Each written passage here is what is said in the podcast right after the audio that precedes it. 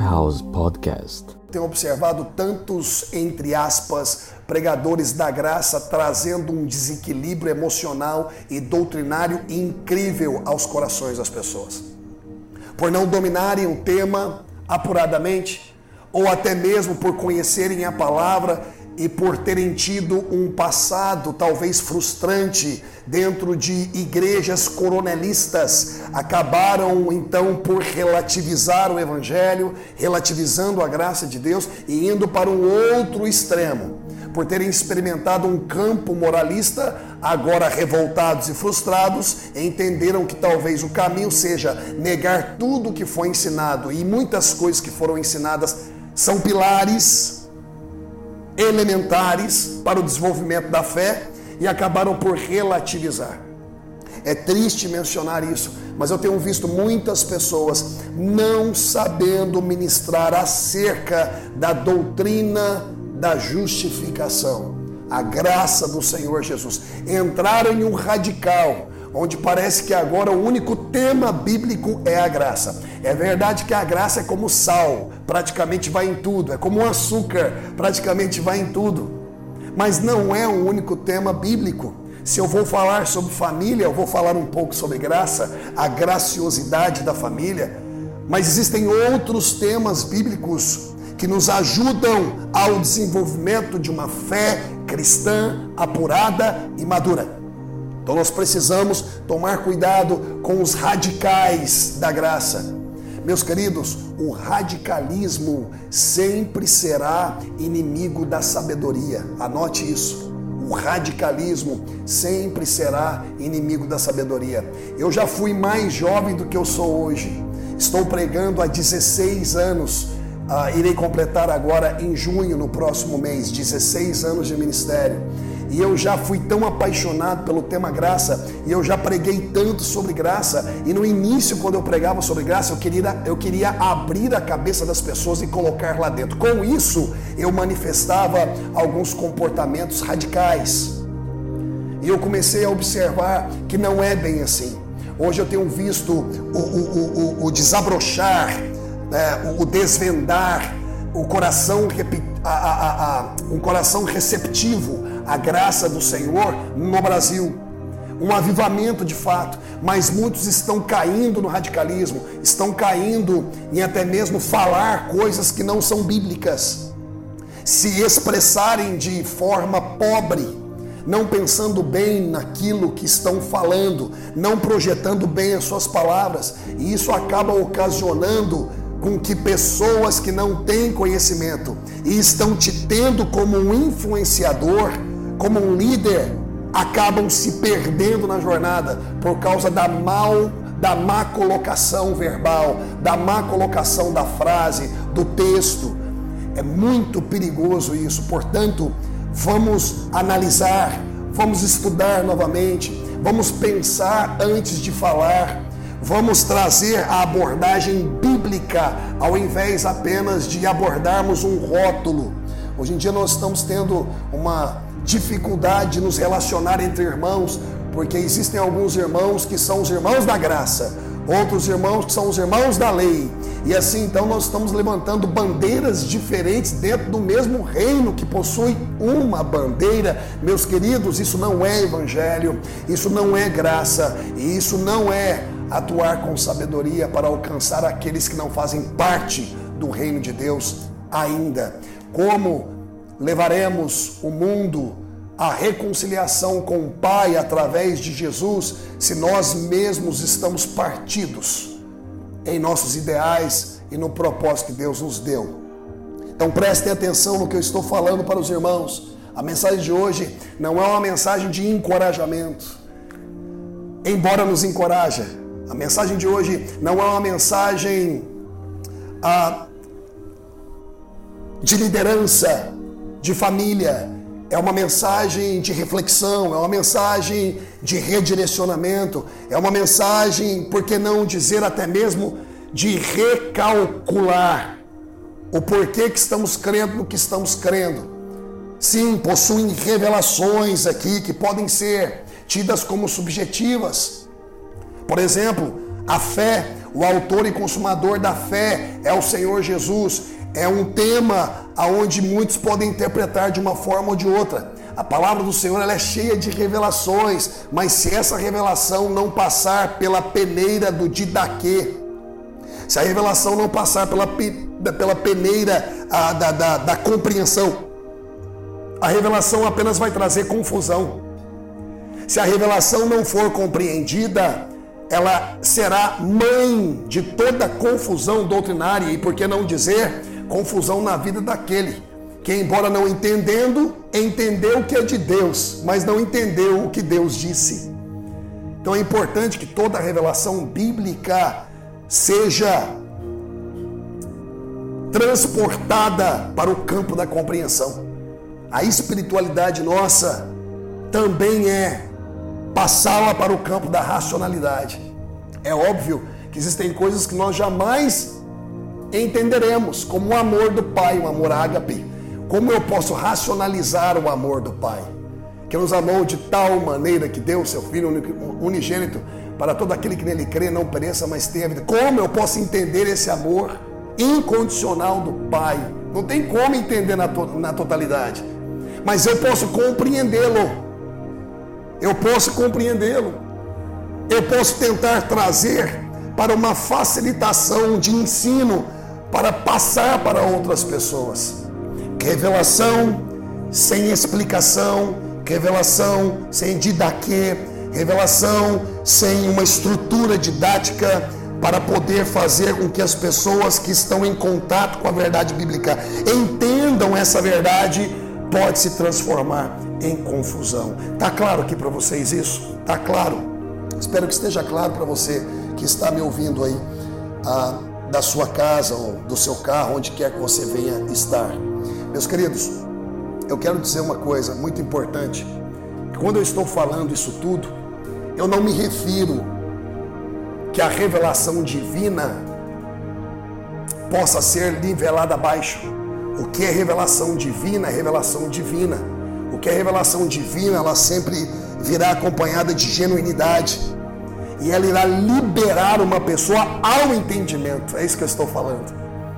Uma revelação que só tem sapateado, um poder que só tem giro, um poder que só tem gritaria, sensações, uma profecia jogada ao ar para uma pessoa que vive no presente acerca do futuro dela e que não pode ser comprovado só pode gerar confusão na vida de uma pessoa se nós não ensinarmos os filhos de Deus a aprenderem a palavra e aplicar essa palavra dia após dia. É essa revelação que transforma a nossa vida.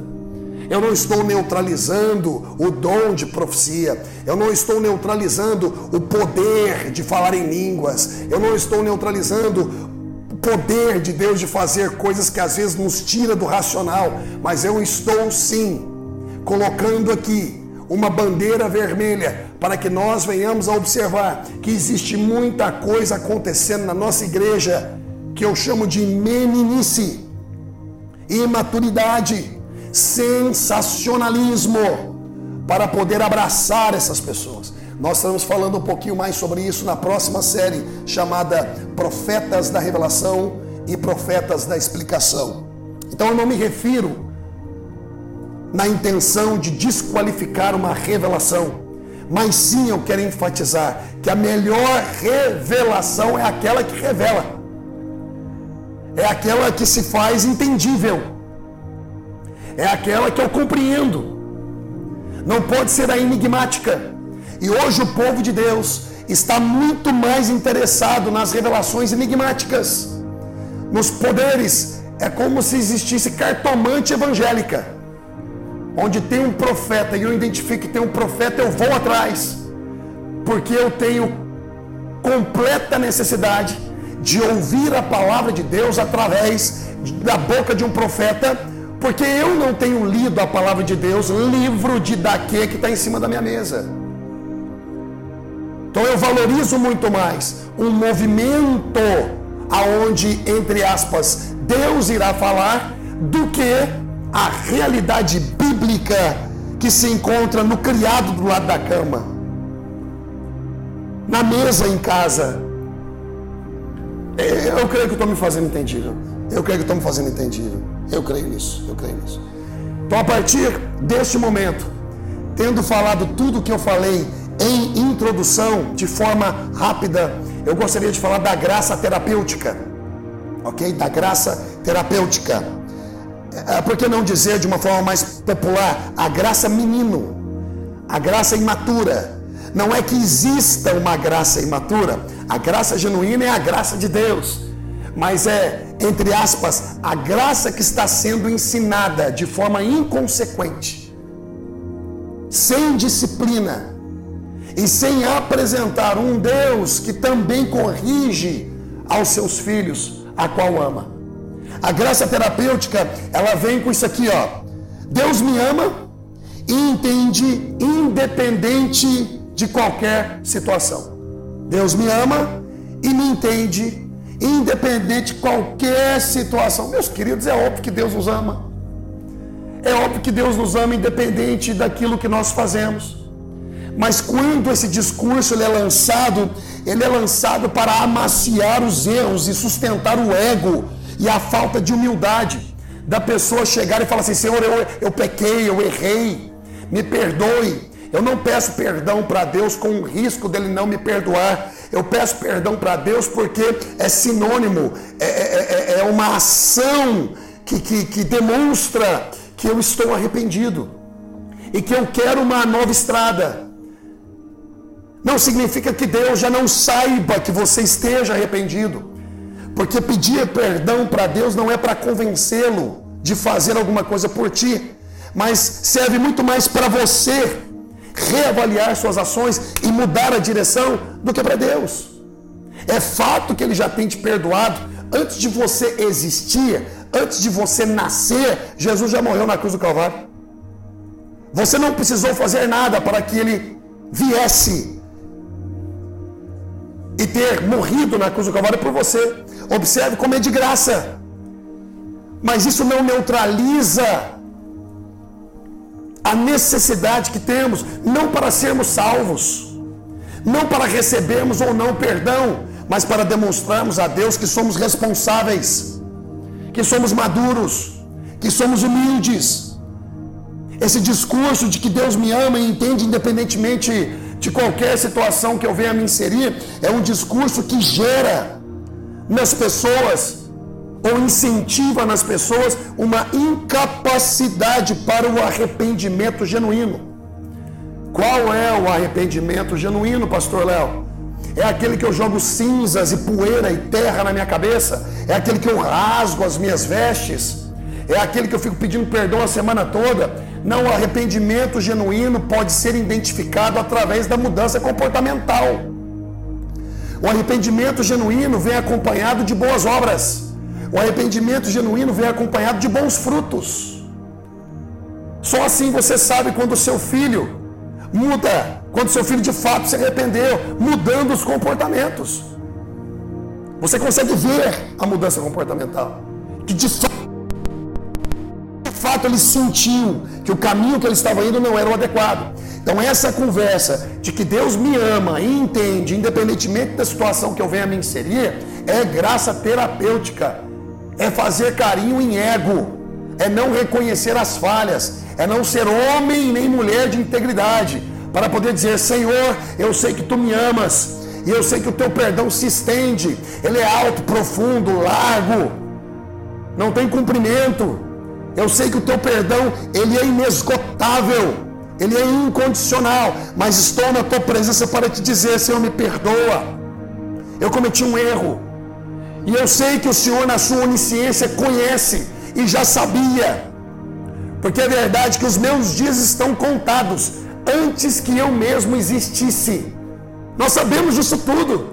Mas isso não pode mudar o fato de que o Evangelho, que é uma boa notícia, está sendo anunciado, também está sendo anunciado para transformar a nossa vida, a fim de que nós venhamos a ter bons frutos. O Evangelho também confronta. O Evangelho também disciplina. Não é a disciplina de deixar sem tomar ceia, aquela disciplina controlada pelo homem.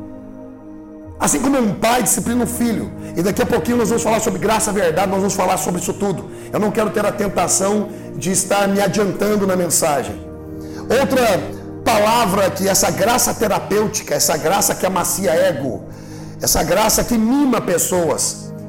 Outra palavra, outra frase que nós ouvimos por aí é: você não precisa de obras. Jesus já fez tudo. Meu amigo, nós precisamos explicar bem. Você não precisa de obras para ser salvo.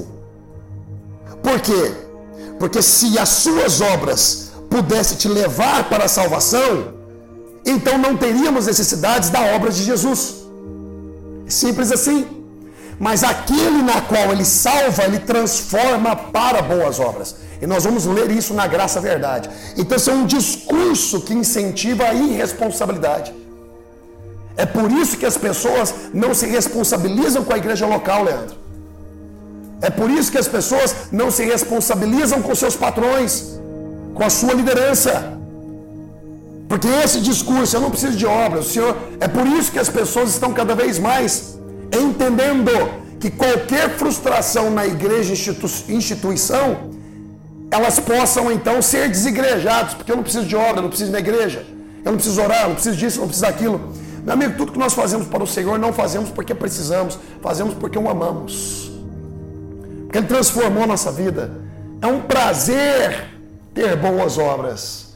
Ele nos convocou para isso. Então não são obras para ser justificado. Não são obras para ser perdoado. Não são obras para que Ele me ame mais ou menos. Para que eu seja mais santo ou menos santo. Eu sou tudo que sou por aquilo que Ele fez, pelas obras dele. E agora eu faço o que faço por aquilo que Ele é na minha vida. Glória a Deus por isso. A terceira frase que a graça terapêutica tenta lançar por aí é a frase: Você não precisa pedir perdão, Ele já te perdoou. Relaxe. Esse discurso ele incentiva a falta de coerência, ele incentiva a insensibilidade e a falta de humildade. A outra frase da graça terapêutica é essa aqui, ó. Não precisamos pregar outra coisa. O que importa é a graça. Vamos sobre o tema graça. A graça ensina tudo. Ou seja, é o radicalismo, onde só se aborda um tema, sendo que graça está em tudo. Graça está na Bíblia inteira.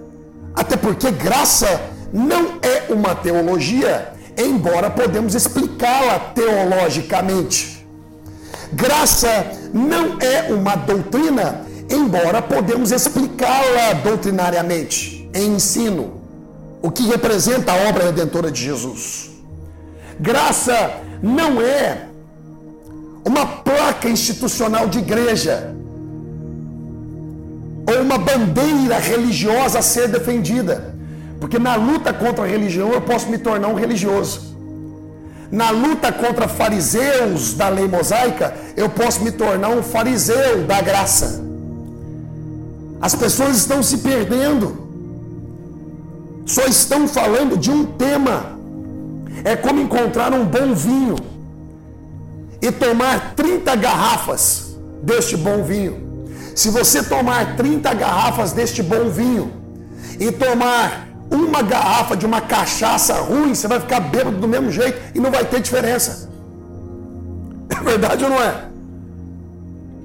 Se embriagar de bom vinho e se embriagar de uma bebida ruim é a mesma coisa, vai cair todo do mesmo jeito. Eu estou observando muitas pessoas embriagadas com a graça, sem equilíbrio, sem equilíbrio, sem sensatez, não conseguem dialogar, não conseguem discutir com maturidade, expor pensamentos. E quando pregam, pregam condenando pessoas. Pregam falando que eles têm a verdade e os outros não têm a verdade. Isso não é graça. Eu, como pregador da graça do Senhor Jesus, e por que não dizer pregador do Evangelho do Senhor Jesus, estou aqui alertando, estou aqui até mesmo exortando aqueles que de alguma forma estão, de uma forma imatura, pregando dessa forma. Não pode ser assim. Eu disse que não pode ser assim.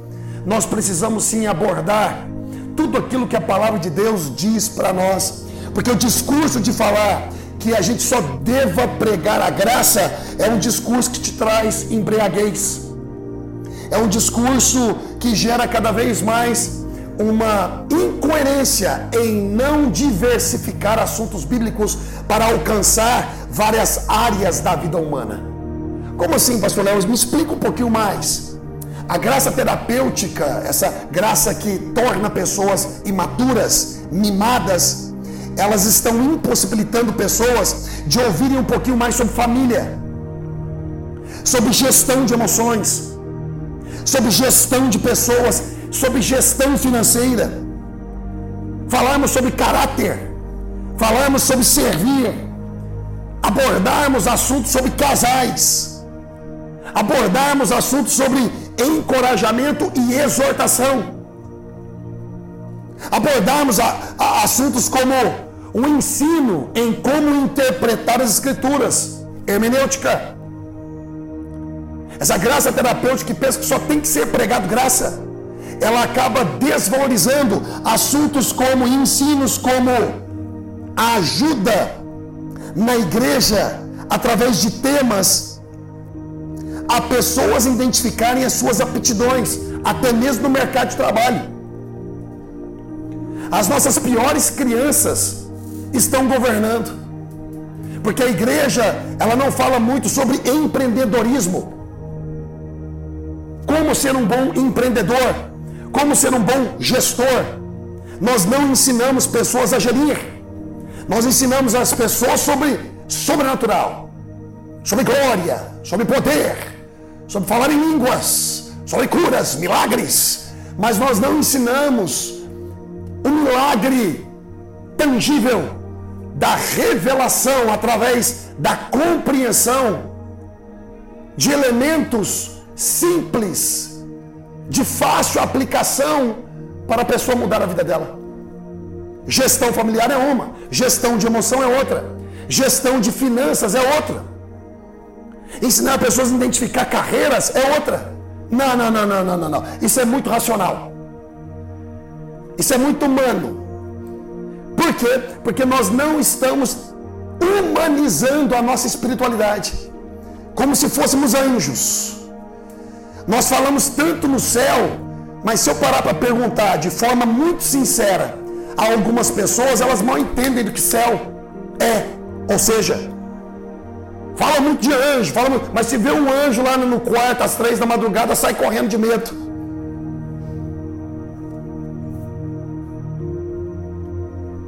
Vocês estão entendendo o que eu estou dizendo?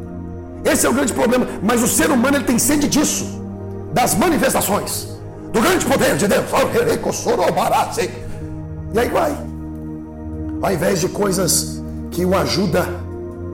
E Deus está nisso também. Mais uma vez eu quero enfatizar, eu quero, eu quero esclarecer, eu quero reiterar que eu não sou contra as manifestações sobrenaturais. Eu, eu creio nos dons do Espírito Santo. Mas se os dons do Espírito Santo em minha vida não estão de alguma forma com o seu poder me transformando a bons frutos, então talvez eu questione se o Espírito Santo está dentro. Porque junto com o poder do Espírito Santo, existe também o fruto do Espírito Santo. O fruto, domínio próprio, longanimidade. Então, o fruto do Espírito Santo é para caráter. Os dons é para poder. Mas se eu não tenho caráter, como irei dominar o poder? Como irei entender o poder? A graça terapêutica não ensina isso. Tudo é graça, tudo é amor, tudo é perdão, tudo é não sei o quê. Pelo amor de Deus, gente. Nós sabemos disso, mas está incoerente. Mas está incoerente. Existe uma outra palavrinha que eles usam na graça terapêutica, que é essa aqui. Quem é você para me corrigir? Deus não dá lição de moral em ninguém.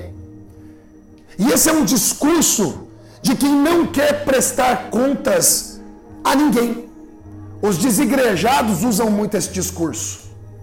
Você sabe que Hoje nós estamos vivendo uma época tão sensível, até mesmo na arte pastoral, porque durante muito tempo muitos coronéis pastorearam com, com um pulso de aço, pastorearam com a mão de ferro, gerando atrofias, gerando medo, gerando engessamento. As pessoas tinham medo de se expressar, as pessoas tinham medo de colocar as suas, as suas opiniões, porque o pastorado, a liderança era muito dura.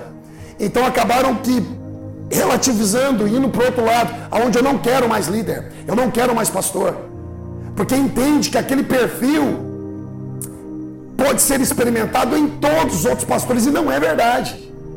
E aí vem aquele outro perfil pastoral que tudo pode, tranquilo, não vamos repreender, até porque nós queremos uma igreja grande. E para ter igreja grande numericamente, não grande de caráter, não grande de nobreza, não grande de relevância na comunidade, mas uma igreja grande por números, a gente não precisa corrigir tantas pessoas, porque se a gente corrigir, a gente perde gente, porque estamos vivendo essa época. Se acontece algum ruim na família de alguém, eles ligam para você imediatamente. Pastor, você pode me ajudar? E se você chega para a pessoa e fala assim, eu estou te ajudando todo domingo. Você não vem em um culto de ensino. Você não me liga para poder pedir conselhos. Mas quando dá ruim, você me liga. Estou aqui para te ajudar. E se porventura você exercer algum tipo de opinião ou conselho que a pessoa não goste, a pessoa fala bem assim: esse assunto pertence à minha família, o senhor não tem nada a ver com isso. Parece que na graça terapêutica só tem que falar o que a pessoa quer ouvir. Tá difícil corrigir pessoas. Tá difícil. Tá difícil você ser sincero como pastor para ajudar uma pessoa, a família dela. Na minha época, o pastor, na minha época que eu falo quando eu era pequeno, deixa eu esclarecer. Quando eu era pequeno, quando o pastor chegava na minha casa, Papai já tinha dado banho na gente, mamãe já tinha dado banho na gente, colocado a melhor roupa, passado perfume e dado todas as, instru as instruções. Nós ficávamos igual robozinho na mesa. Quando nós íamos para a casa de outras pessoas, papai e mamãe dava toda a lista, não faça isso, não faça aquilo, não faça aquilo, preste atenção nisso, nisso, nisso. Não deixe eu te chamar atenção. Você não está na sua casa. Beleza? Beleza. Eu lembro quando eu ia dormir na casa dos meus tios, das minhas tias. Papai e mamãe aconselhavam a gente. Você tem casa para você comer à vontade. Lá você vigia. Como que te basta? É uma frase titular do meu pai. Qual é a frase titular do pastor Décio? Do meu querido pai? Essa aqui, ó, bíblica. Essa aqui, ó. Achaste o mel? Come o que te basta. Equilíbrio, desde pequeno. Os pastores eles tinham autonomia para se assentar com a família e até mesmo ajudá-los na disciplina com filhos, crianças. Tinham total influência para poder entrar em assuntos matrimoniais quando assim convidados, não de interferência, não de invasão, mas quando convidados, para poder ajudar no matrimônio. Não, hoje em dia está difícil. Não importa o que você fala, e quando você fala uma coisa que a pessoa não gosta, ela começa a ter algo contra você pessoalmente. Se você diz o que ela quer ouvir, você é o melhor pastor. Se você não diz aquilo, se você não fala aquilo que ela quer ouvir, amanhã já te odeia, te atropela. Um dia te ama, outro dia te odeia. A imaturidade está aí. E a graça terapêutica está em apenas falar aquilo que possa amaciar o ego alheio. Vamos só falar palavras que não geram polêmica. Não vamos entrar em assuntos sensíveis. Por quê? Porque na verdade todos nós pecamos e todo mundo tem falha, eu também tenho. E glória a Deus, aleluia. Ei, nós vamos afiar, afiar o ferro. Assim como o ferro afia ferro, nós nos afiamos até quando Jesus voltar. Tem gente me corrigindo na medida que eu corrijo alguém. Eu corrijo alguém na medida que alguém me corrige. E essa estrada de mão dupla não pode parar. Vocês estão de acordo, meu querido? E por aí vai. Antes de passar para a graça verdade, nós vamos fazer o seguinte, porque o tempo já está bem avançado, eu quero explicar um pouquinho o que é didaquê. E aí nós vamos ministrar acerca da graça verdade, uma vez que nessa parte 3, nós como que falamos muito bem da graça terapêutica, e eu creio que eu me fiz claro. até para a maturidade de todos nós, eu vou deixar a graça verdade para a parte 4. E assim nós fazemos parte 5. Se depois eu tiver que. Eu não, eu não preciso correr com isso. Eu acho que é válido. É válido para nós como igreja de Orlando. É válido para nós como Lifehouse Ministries, as nossas sete igrejas. E é válido para todos aqueles que de alguma forma acreditam, confiam e dão credibilidade ao nosso ministério e à nossa vocação. Então, próximo domingo nós estaremos falando sobre graça e verdade. Mas antes de terminar essa mensagem, que estará indo para o YouTube, no podcast, você pode verificar depois, eu gostaria de te apresentar o Didaquê. Como a graça necessita passar pelo Didaquê. Que ela não pode ser apenas um vento, ela não pode ser apenas algo romântico, flores. Ela precisa ter a aplicabilidade. O que é Didaquê? Didaquê é uma palavra grega traduzida que significa doutrina. Didaquê é uma palavra grega que traduzida significa doutrina. Então a revelação espiritual ela precisa vir para o campo da, da, da, compreensão e então se transformar em um ensino, a fim de que quem ouve o ensino receba o ensino em etapas ou pontuamente facilitado para aplicação. Didaquê é uma doutrina. Em Atos, capítulo 2, versículo 42, você identifica a doutrina dos apóstolos. Eu vou dar algum exemplo, alguns exemplos para você de daqui. Exemplo, exemplo. Amai-vos uns aos outros. É de daqui. Não é um assunto muito jogado de fé. Por exemplo, o Senhor é o autor e consumador da fé. É um assunto de fé, você precisa explicar um pouquinho mais. Não é muito de daqui. Mas de daqui é amai-vos uns aos outros. É de daqui, você tem que fazer. Aí você entra na didática falando assim, ó, como eu posso fazer para amar mais o meu próximo? Ponto 1, um, ponto 2, ponto 3, ponto 4. Torna isso tudo fácil de viver? Não, mas torna mais fácil de compreender. Não significa que eu compreendo que seja fácil de vivenciá-lo. Mas se eu primeiro compreender, pode facilitar a minha maneira de aplicar e então vivenciar. Eu preciso de daqui. Outro exemplo, orar sem cessar. Você vê? Eu não preciso de revelação divina. Orar sem cessar. O Senhor nos trouxe esse de daqui para aplicabilidade. Outra coisa, não saia da vossa boca nenhuma palavra torpe de daqui para aplicar. Não preciso de fé para isso. É uma orientação. São palavras didáticas do Senhor e de outros que estão sendo mencionados aí na palavra. Outra coisa aqui, ó, fugir da impureza, da, da impureza, perdão, ou fugir da aparência do mal. É de daqui.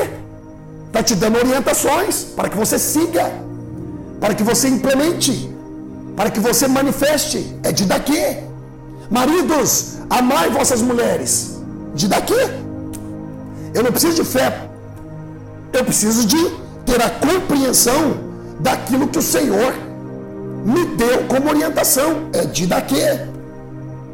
O de daqui, ele é essencial para o caráter, para formar o caráter e a vida de um discípulo.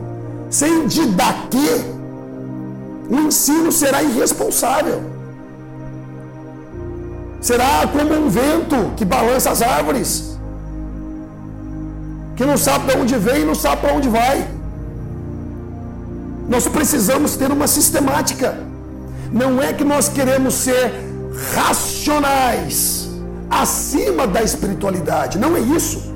Nós precisamos ter espiritualidade, mas humanizá-la, porque somos, sim, espírito, alma e corpo.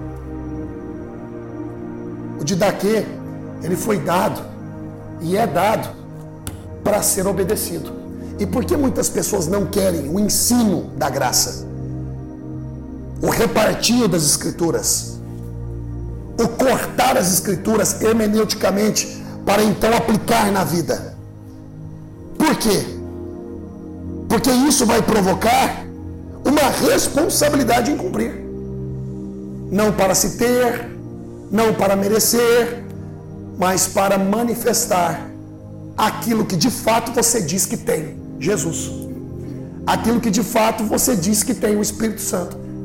Eu não posso falar que tenho Jesus, eu não posso falar que tenho graça, se eu não tenho humildade para pedir perdão, se eu não me permito ser ensinado. Ah, mas a graça vai te ensinar. É lógico que a graça ensina. E a parte 4, domingo que vem, nós vamos falar sobre a graça, a verdade e em como ela ensina. E em como ela ensina. Porque uma coisa é o discurso, a graça ensina, tá? Mas como ela ensina? Como ela ensina? Muitas vezes ela ensina assim, ó, para trás de mim, Satanás. A graça sendo Jesus, falou para Pedro. Quando Pedro expressou algo que ia de encontro ao propósito de Jesus como Salvador a Pedro, sabendo que naquele momento o diabo tinha usado a boca dele. Então ele fala: para trás de mim, Satanás. Isso não fez de Jesus legalista, isso não fez de Jesus um homem moralista, mas ele trouxe o didaquê, a graça trouxe o didaquê. Qual é o didaquê neste momento aí? Ei, não atrapalhe os propósitos que o Senhor tem para mim. Não venha com o seu discurso tentando me tirar daquilo, da estrada que está proposta. E com alegria eu aceitei. Yeah.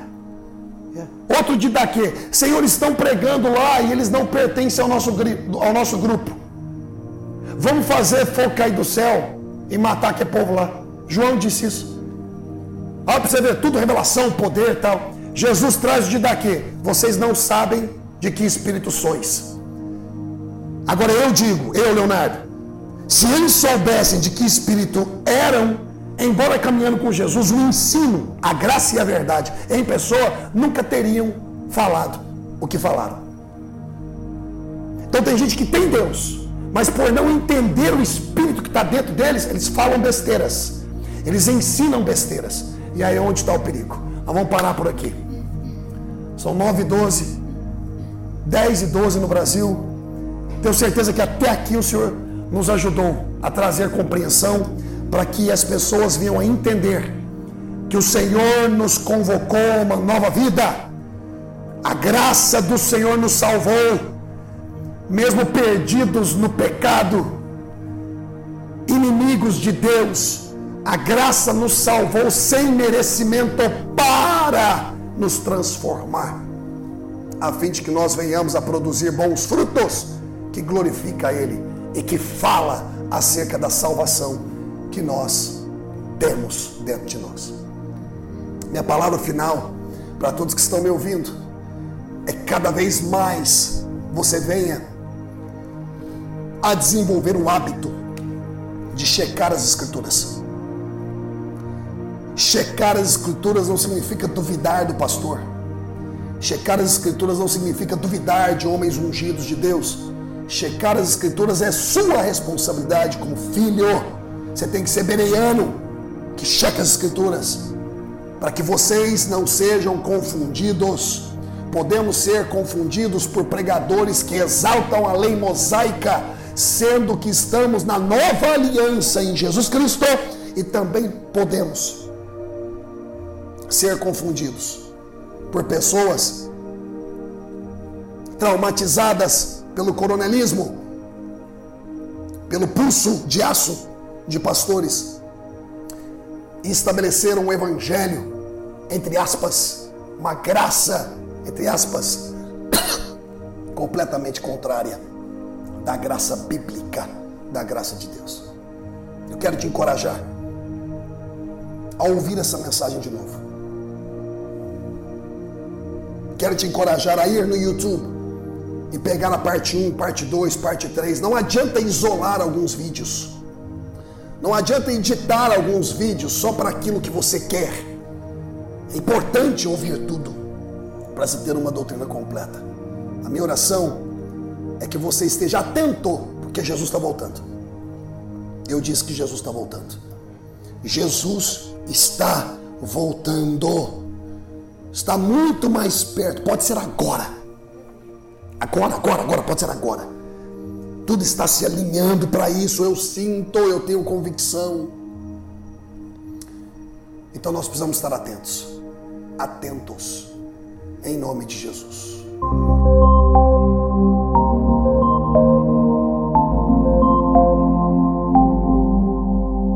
Lifehouse Podcast